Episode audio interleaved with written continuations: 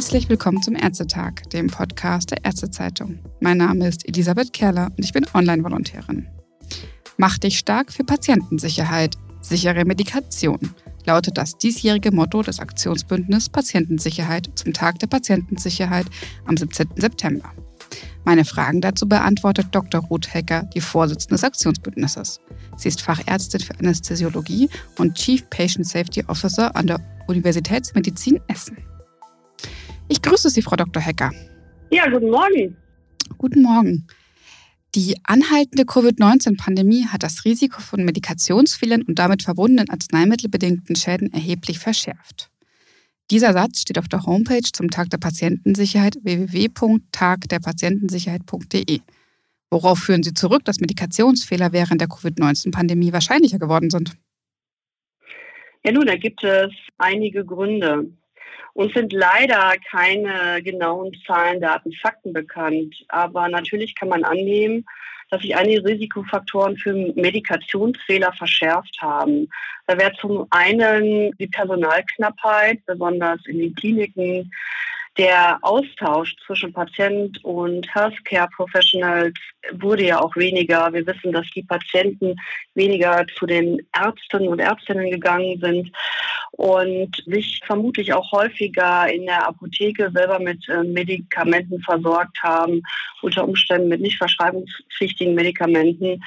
Und dann kommt sicherlich noch der Aspekt hinzu, dass auch Angehörige ihre Patientinnen und Patienten nicht so häufig in die Kliniken begleiten konnten wie vor der Covid-Pandemie. Das heißt, auch der Austausch mit den Angehörigen, welche Medikamente werden genommen oder nicht eingenommen, wird deutlich verringert gewesen sein. Und dann kommt sicherlich noch hinzu, dass es ja auch für einige Medikamente Lieferengpässe gab. Also es gibt sehr viele Gründe, die darauf hindeuten, dass es verschärft zu Medikationsfehlern gekommen sein könnte unter der Corona-Pandemie. Und auf welche Arten von Medikationsfehlern beziehen Sie sich dabei? Es ist ja etwas anderes, ob ein Patient ein Medikament nimmt, das vielleicht nicht ideal für ihn ist, weil es nicht verschrieben worden ist oder auch Looks-alike, Sounds-alike ist da ja ein Stichwort. Oder ob ein Arzt Fall. etwas bei der Verordnung, irgendwie, ob ihm da ein Fehler unterlaufen ist. Ja, es gibt unterschiedliche Arten der Klassifikation von Medikationsfehlern. Zum Beispiel je nach Prozessschritt, also Verordnungsfehler, Abgabefehler, Anwendungsfehler oder auch was der Auslöser ist, zum Beispiel wissensbasierte Fehler oder Flüchtigkeitsfehler die natürlich vorkommen können, denn wir machen alle Fehler und natürlich auch der Schweregrad der Fehler. Und dabei ist es wirklich wichtig, in solche Fehler zu unterscheiden, die die Patientinnen, die Patienten möglicherweise gar nicht erreichen, weil sie zuvor schon erkannt und behoben wurden oder aber solche, die den Patienten zu erreichen, aber keinen Schaden anrichten, bis hin zu Fehlern, die kritische Auswirkungen für die Patientinnen und Patienten haben können. Denken wir jetzt zum Beispiel mal an den fehlenden Medikationsplan. Das heißt, Patientinnen und Patienten mit Polymedikation bekommen den Medikationsplan nicht oder nehmen den nicht mit von Arzt zu Arzt. Wir haben ja immer noch keine elektronische Patientenakte deutschlandweit. Das heißt, wir sind äh, unter Umständen wirklich auf diesen Medikationsplan papierbasiert, also dann ausgedruckt, der dann von A nach B getragen wird. Der Patient kann ihn vergessen. Es kann sein, dass der im Krankenhaus zwar ankommt, aber im Krankenhaus nicht wieder zurückgegeben wird an den Patientinnen und Patienten, sondern dass die Medikation des Krankenhauses dann wieder im Arztbrief steht, so wie das früher üblich war. Also, und, oder denken Sie an die Hitze jetzt, ja, also an die Hitze.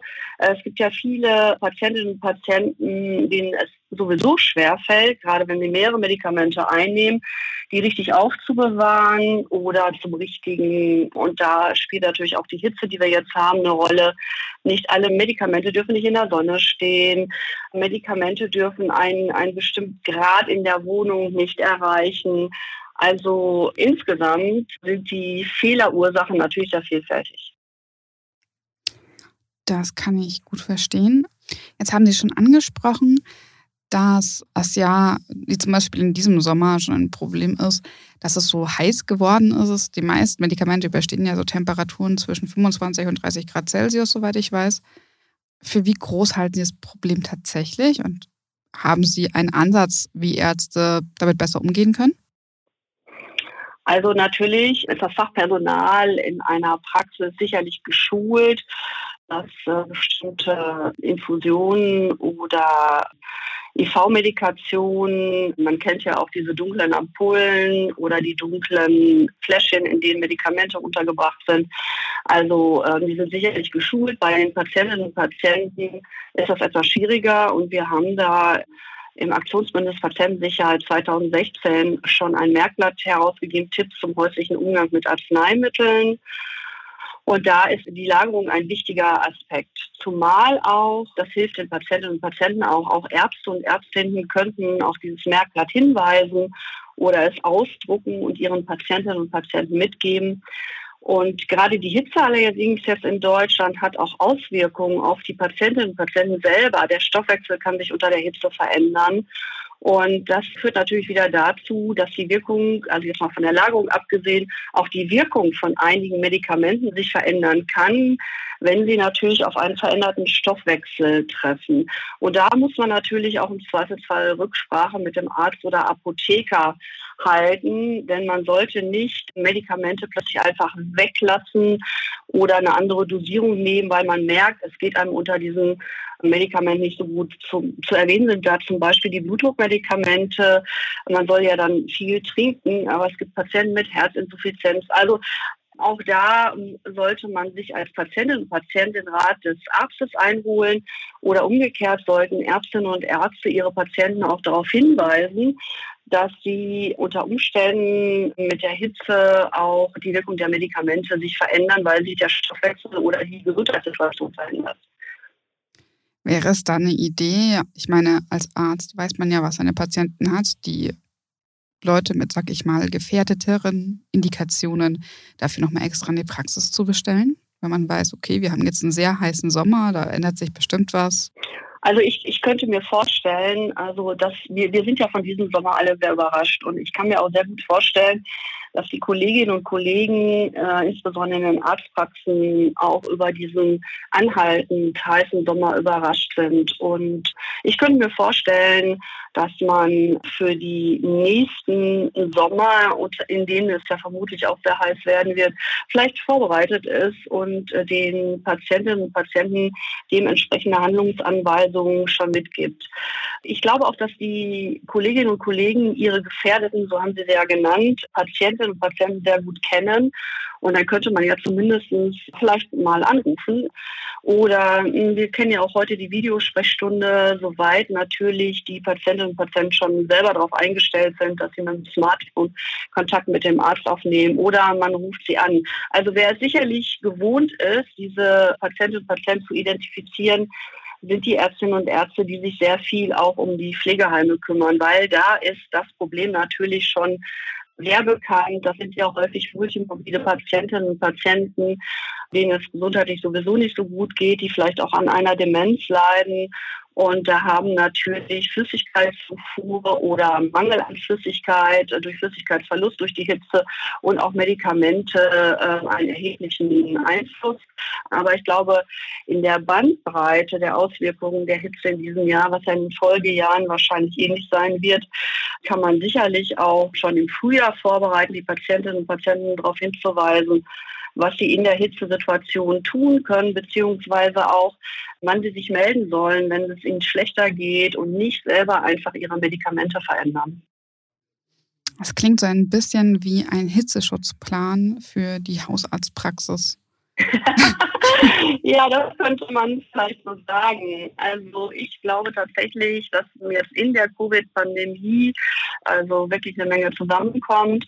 Wir wissen ja auch, dass in den Arztpraxen die MTAs, MFAs, dass da auch Personalmangel herrscht, weil entweder sowieso Personalmangel da ist aufgrund von Desinteresse an dem Job oder weil viele Kolleginnen und Kollegen auch in Ärztinnen und Ärzte als auch auf MTAs und MFAs ausfallen aufgrund eigener Erkrankungen und dass alle im Moment den Job machen mit sehr engem Personallimit und wenn man, ja, da passieren Fehler, ja, können Akten vertauscht mhm. werden, können Einträge in, in elektronische Akten vertauscht werden. Und äh, da passieren natürlich sehr schnell Fehler. Insofern auch bei Infusionsgabe in Arztpraxen oder IV-Gaben in Arztpraxen. Herrscht im Moment ein enormer Druck. Dazu kommen die Arzneimittel-Lieferengpässe für bestimmte Medikamente. Das heißt, man muss Medikamente eventuell umstellen. Auch in den Krankenhäusern kennen wir das ja. Und die Faktoren, die ich ja alle schon genannt habe, kommen im Moment dazu. Und natürlich vielleicht äh, immer noch ein, ein gewisses Selbstmanagement der Patientinnen und Patienten, was man ja nicht unterschätzen darf. Also ich kriege das schon irgendwie hin und ich muss auch keinen fragen und dann gehe ich mal in die Apotheke und lasse mich beraten. Das ist ja auch grundsätzlich nicht verkehrt. Aber wenn der Arzt davon nichts mitbekommt, mhm. dass dann Medikamente umgestellt werden beziehungsweise nicht verschreibungspflichtige Medikamente dazugenommen werden, das ist sicherlich gut, das mit seinem Arzt zu erörtern. Und was empfehlen Sie jetzt, was dann der Arzt auch machen kann, um solche Medikationsfehler zu vermeiden? Ich meine, jeden Patienten fragen, könnte es sein, dass Sie in der Zwischenzeit in der Apotheke waren und irgendwas dazugenommen haben? Also das wichtigste Mittel ist, glaube ich, der Medikationsplan, gerade für die Patientinnen und Patienten, die auch eine Polymedikation haben, auch die Baxu empfiehlt das ja, den Medikationsplan. Eigentlich ist er ja auch vorgeschrieben in Deutschland, aber er wird immer noch nicht so angewendet. Ich glaube, dass viele Arztpraxen ihn herausgeben. Mittlerweile, weil das so ein automatischer Vorgang ist, man schreibt das Rezept, man trägt das in die elektronische Patientenakte der Praxis ein. Man kann den automatisiert ausdrucken. Nur irgendwo kann der dann auch wieder verloren gehen. Mhm. Entweder bei der Patientin, bei Patienten oder es wird nicht dazu geschrieben, was die Patienten sonst noch an nicht verschreibungspflichtigen Medikamenten mit einnehmen, was der Arzt vielleicht nicht verordnet hat. Oder er wird nicht zusammengeführt. Die Hausarztpraxis ist ja nicht die einzige Praxis, die die Patienten aussuchen. Dann gehen die noch zum Orthopäden, der verschreibt vielleicht auch noch mal irgendwas oder zum Hautarzt. Und letztendlich sind das immer noch Unsicherheitsfaktoren, die wir, glaube ich, nur durch eine vernünftige Digitalisierung im Gesundheitswesen verbessern können. Und wenn man das Papierdokument hat, dann geht es verloren. Man nimmt es nicht mit in die Klinik. Und wenn man es mit in die Klinik nimmt, das hatte ich ja schon erklärt, heißt es ja nicht, dass aus der Klinik was zurückkommt. Das ist dann wieder im Arztbrief. Also wir haben da keinen vereinheitlichten Prozess. Veraltete Patientenpläne liegen dann auch noch rum, weil Genau, die werden dann wieder vertauscht. Genau, sehr gut. Ja. ja. Also können Ärzte an dem Punkt gar nicht so viel dagegen machen und wir müssen nur, also wir müssen hoffen, dass die Digitalisierung in Deutschland doch noch irgendwann in Schwung kommt. Genau, und die Ärzte können natürlich viel machen, mit ihren Patientinnen und Patienten reden und das ist nicht übergriffig, wenn man ihn fragt, liebe Frau so und so, welche Medikamente nehmen Sie denn noch ein? Ich hatte Ihnen eine Überweisung zum Orthopäden gegeben, was hat er Ihnen denn noch verschrieben? Also das ist nicht übergriffig, das gehört zum Arztjob dazu.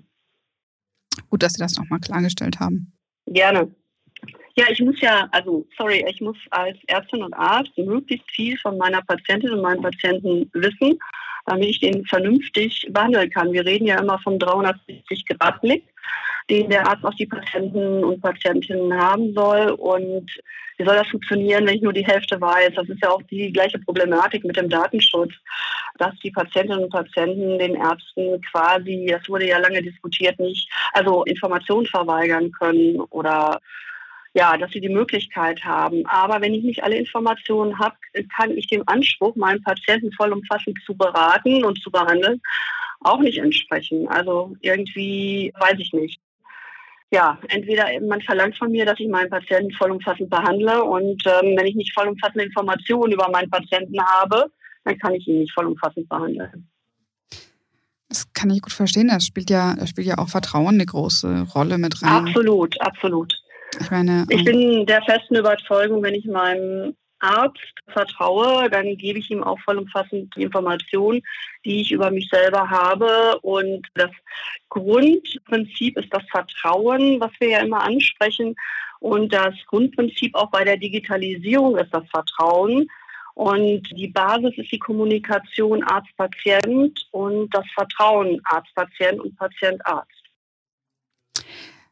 Gerade bei der Digitalisierung scheint es mit dem Vertrauen ja häufig eher enger gesehen zu werden. Was denken Sie, ist der Grund dafür, dass Leute auch sagen, nein, ich möchte bestimmte Informationen meinem Arzt nicht mitteilen? Ja, das ist ähm, schwierig. Also die Gründe kann ich jetzt von Patientenseite aus nur erahnen. Manchmal geht das ja auch in den Missbrauch von Schmerzmitteln zum Beispiel. Manchmal habe ich wirklich persönliche Eigeninteressen. Es wird ja immer viel diskutiert, dass eine Abtreibung, die man vielleicht als Frau gehabt hat, nicht kommunizieren möchte. Naja, nun gut, aber wenn die Abtreibung psychische Auswirkungen hat und sich diese psychischen Auswirkungen dann hinterher wieder in Schmerzen äußern, dann finde ich, ist das trotzdem wichtig, dass ich das weiß. Also das ist, glaube ich, diese vollumfassende Betreuung. Ich spreche da in erster Linie jetzt von den Hausärzten oder bei den Frauen sind es ja häufig die Gynäkologinnen und Gynäkologen, zu denen die Frauen in erster Linie gehen. Auch die müssen vielleicht, äh, natürlich wissen die jetzt von der Abtreibung, aber auch andere Dinge wissen, um ihre Patienten, Patientin vollumfassend behandeln zu können. Und äh, man darf ja in einem gesunden Körper steckt ein gesunder Geist. Man darf nicht vergessen, dass beides immer auch zusammenhängt. Und wenn ich auch Erlebnisse hatte, also manche möchten auch nicht, dass Ärzte wissen, dass man bei der Psychotherapie ist. Aber irgendwie gehört alles zusammen und die Auswirkungen, auch körperlichen Auswirkungen auf die Psyche oder die psychischen Auswirkungen auf den Körper darf man nicht unterschätzen. Und zu einer vollumfassenden Betreuung gehört einfach ein vollumfassendes Bild. Und ich sollte einen Arzt des Vertrauens haben. Und ich kann nur hoffen, dass die meisten Patientinnen und Patienten Vertrauen zu ihren Ärzten haben. Und ich glaube äh, schon, ich bin auch der Meinung, dass das so ist. Ich glaube, es wird auch viel hier aggressiv diskutiert. Und ich glaube, dass 80 Prozent der Bevölkerung gar nicht darunter fällt, sondern das sind Ausnahmefälle und das, ich sage ja, medikamentösen Missbrauchs oder der emotionalen eigenen Belastung, die ich dann meinem Arzt des Vertrauens nicht mitteilen möchte. Aber wir reden, glaube ich, hier auch von Ausnahmefällen, die dann plötzlich aber so in den Vordergrund geraten, dass diese so dominant sind, dass man meint, man müsste jetzt die Patienten vor den Ärzten schützen und umgekehrt. Nun, ohne Grund wird der Datenschutz ja nicht diskutiert. Welchen Einfluss hat denn der Datenschutz auf die Medikationssicherheit? Der Datenschutz grundsätzlich oder das, was im Moment wir Datenschutz nennen oder was viel diskutiert wird, kann möglicherweise diesen 360-Grad-Blick auf den Patienten verhindern.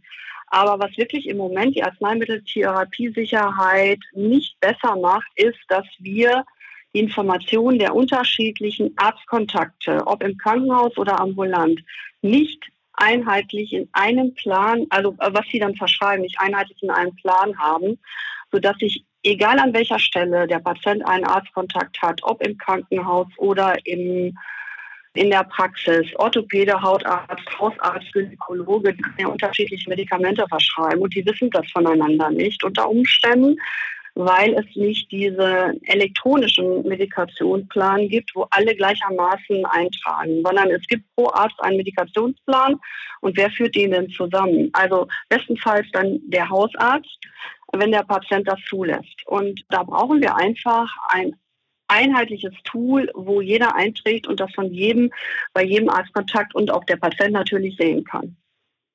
Und das ist, glaube ich, mangelnde Digitalisierung und nicht mangelnder Datenschutz, weil das ist ja grundsätzlich erlaubt, ne, dass man Medikamente in einen Medikationsplan einträgt.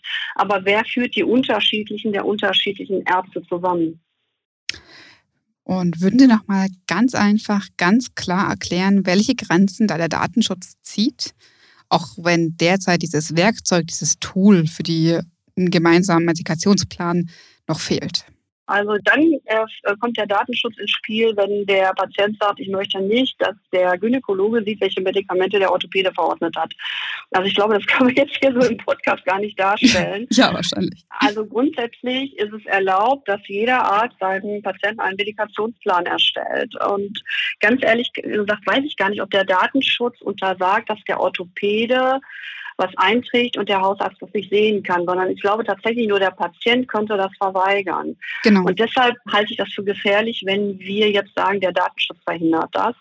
Sondern ich glaube, erstmal brauchen wir ein Tool und dann, ne, also wir, wie lange warten wir jetzt auf diese elektronische Patientenakte?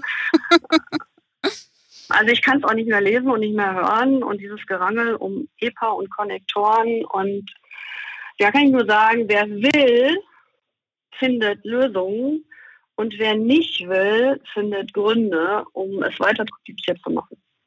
Ja, irgendwie geht das sehr langsam. Und ich habe irgendwo im Moment das Gefühl, dass dieser Lösungswille nicht bei allen Parteien gleichermaßen hoch ist.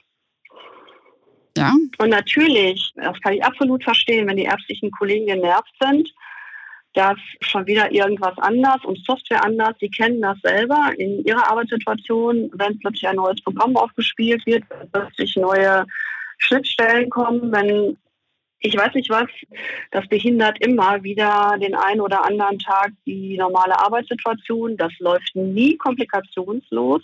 Da muss immer nachgearbeitet werden.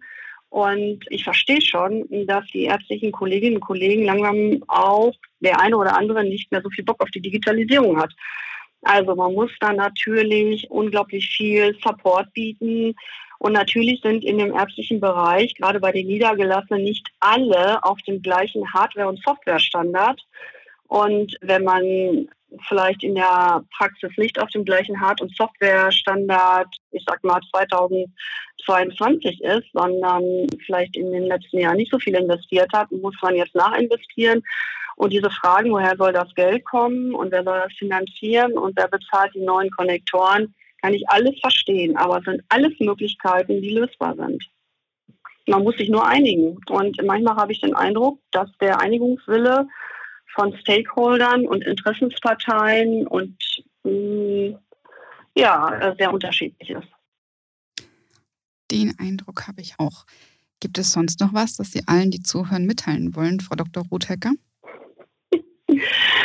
Also ich glaube, dass wir das schaffen werden, gemeinsam daran zu arbeiten, die Arzneimitteltherapiesicherheit zu verbessern. Eine Lösungsmöglichkeit wäre natürlich die Digitalisierung im Gesundheitswesen, um einen Prozessanteil, der es schwierig macht, zu verbessern. Ich freue mich, wenn die ärztlichen Kolleginnen und Kollegen auch auf das Merkblatt Tipps zum häuslichen Umgang mit Arzneimitteln hinweisen aus der Arbeitsgruppe Arzneimitteltherapiesicherheit des Aktionsbundes Patientensicherheit. Zehn Tipps für Arzneimittel zu Hause. Da wird auch etwas zur Lagerung von Arzneimitteln gesagt und ja, ich freue mich, wenn wir gemeinsam an dem Thema weiterarbeiten und die niedergelassenen Kolleginnen und Kollegen auch am Tag der Patientensicherheit am 17. September sich für die vielen verschiedenen Informationen, die um den Zeitraum nochmal vom Aktionsbündnis Patientensicherheit gegeben werden, auch ihre Patientinnen und Patienten aufmerksam machen und sich selber auch informieren, wie man die Therapie sicherer machen kann. Für die ähm, Kolleginnen und Kollegen im Krankenhaus ist es sicherlich wichtig, nochmal darüber nachzudenken und ihre Geschäftsführung gerade auch unter der jetzigen Förderung darauf hinzuweisen, dass sicherlich wichtig wäre, ein Closed-Loop-System anzuschaffen und Fehler, die bei der Digitalisierung auch entstehen können. Also Digitalisierung ähm, wird nicht nur zur Verbesserung beitragen auf der einen Seite, sondern birgt neue Risiken auch Fehler, die beim Digitalisierungsprozess bestehen, auch die Industrie darauf aufmerksam zu machen, denn die können auch noch einiges verbessern in ihren Soft- und Hardware-Möglichkeiten. Vielen Dank. Vielen Dank für das informative Gespräch, Dr. Ruth Hecker vom Aktionsbündnis Patientensicherheit und allen, die zuhören, für ihr Interesse.